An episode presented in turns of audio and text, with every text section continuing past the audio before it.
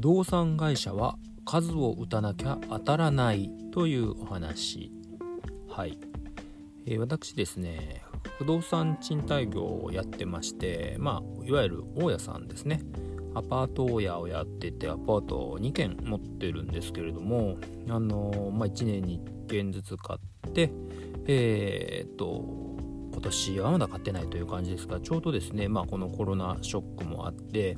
えー、だいぶ不動産がこう売れなくなってきてるんですね。で融資もつかなくなってきていて。とどうなるかっていうと不動産の価格が少しずつ下がりだしていて、まあ、3年後ぐらいが谷じゃないかと。ここから徐々に下がっていくんじゃないか買い時が来るんじゃないかというふうに考えています。でもこれ逆でもうしかりでえー、つまり銀行が僕らにお金を貸してくれなくなるので、えー、買える人が少なくなるから、えー、売る方も仕方なく安くなるという感じなんで僕らも借りるのが大変になるわけですね。で、えー、この時期に何をしなきゃいけないかというとまあ金融機関ですねいろんな金融機関さんを回って、えー、自分はこういうこうこうこういう感じで投資計画を考えていまして事業計画を考えていまして、えー、こういう財政状況ですとえー、いいのがあった時には是非ご相談に伺わせてくださいみたいな人脈を作っていかなければいけないんですけども、まあ、それと一緒で、え、不動産会社さんも新規で、え、開拓していかなければいけないという両軸なんですね。でまあ銀行は基本的には、まあ、おかしな人もいますけどちゃんとしている人が多かったりとか、まあ、春日川ですからね、まあ、そんな不正は基本しないわけですけれども基本はね、えー、だけど不動産を売る方ですね。不動産の仲介業者さんっていうのは本当にピンキリでしかもキリが多くてピンを探すのがすごく大変っていうのが現状なんですよ。いい不動産屋さんに出会うのってすっげえ大変でもう本当にろくでもない人が多いのでもうこれはもうね回るしかないんですよね。ほんと10人あったって2人ぐらいまともな人がいればいいかなみたいな。そのうち1人の人がやっとなんかこうお金を預けても大丈夫かなみたいな。そういう感じなんですよリアルに。なので、えーと、今ですねいろんなとこにこう資料請求をしながらですね、え、新規で、えー、アポを取ったりして見てるんですけども、えーと、不動産っていうのはですね大きくですねポータルサイトがありまして物件のえーと、楽町さんというでっかいところと顕微屋さんというところが大体でっかいところでいうと2つなんですけどで、えっ、ー、とまあここにいろんなこう投資用の物件が載ってるわけでしょずらーっとあの皆さんがお部屋借りる時の感じみたいなので、えー、この物件はいくらですみたいなのがずらっと並んでてそれぞれクリックすると、まあ、それを売っている仲介業者さんの名前が出てくるんですけども、まあ、仲介業者さんはここに載せるのにお金をすごい払って自分とこの物件を載せてるわけですよ。えー、なので、まあ、ここにはいい物件ばっかり載せるもしくは全部は載せられないっていう状況なんですね当然。なので基本的にはこの客寄せパンダの物件に、えーと、ちゃんと引っかかってあげて一回連絡をしてで、え、メールアドレスとかあ携帯電話とか嫌ですけど教えてちゃんと。で、えーと、連絡を取るようになって向こうとしてはそのポータルサイトに載せなくても売れた方があの儲かるわけですからそれは載せる前にそっちの客に巻きますよねっていう話で。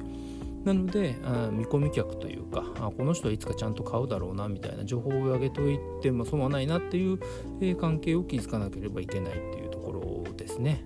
うん、あとはやっぱりちゃんとこの買う段取りになって面談をしてこれどうですかってそのその人と顔見て話してみないと、うん、いい人か悪い人かわからないっていうのがありまして、まあ、本当大体悪い人なんですけどなので、えー、しっかりですねこの一人一人会ってお話をしてみるっていうのがすごく大事です。はい、駿河銀行とかでねいろんなその不正がこう発覚しましたけど大体あれと同じ手口を、えー、普通にあの言ってきますからね言ってきましたからねここ数年あのエビ増しって言って要はうん給料を多く見せたりとか持ってる資産を多く見せたりとかそういう提案平気でしてきますからあじゃあ僕が全部あの増しときますから大丈夫ですよみたいなこと平気で本当に言いますからなのでそういうのを、うん、ちゃんと言わない人この人はいやうちはそういうこと絶対やらないんでとかあのこれは本当に買わない方がいいですとか本当にちゃんと、うん、普通の投資のアドバイスをしてくれる人と巡り合うまで、えー、頑張んないといけないので、まあ、それは着実にやっていくしかないですよね。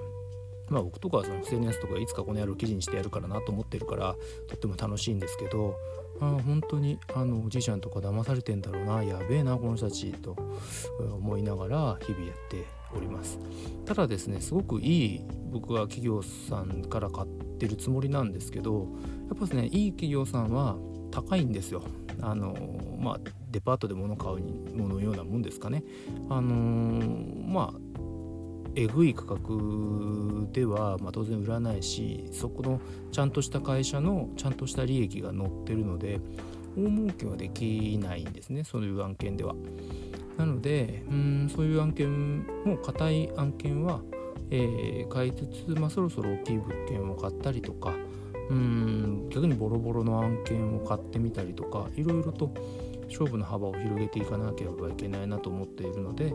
えーこのコロナアフターコロナですね相場が崩れる時にうんまあ現金比率を高めつつですね頭金を多く入れて、えー、うまく銀行の融資を引きながらですね、えー、もう2件3件と増やしていきたいなと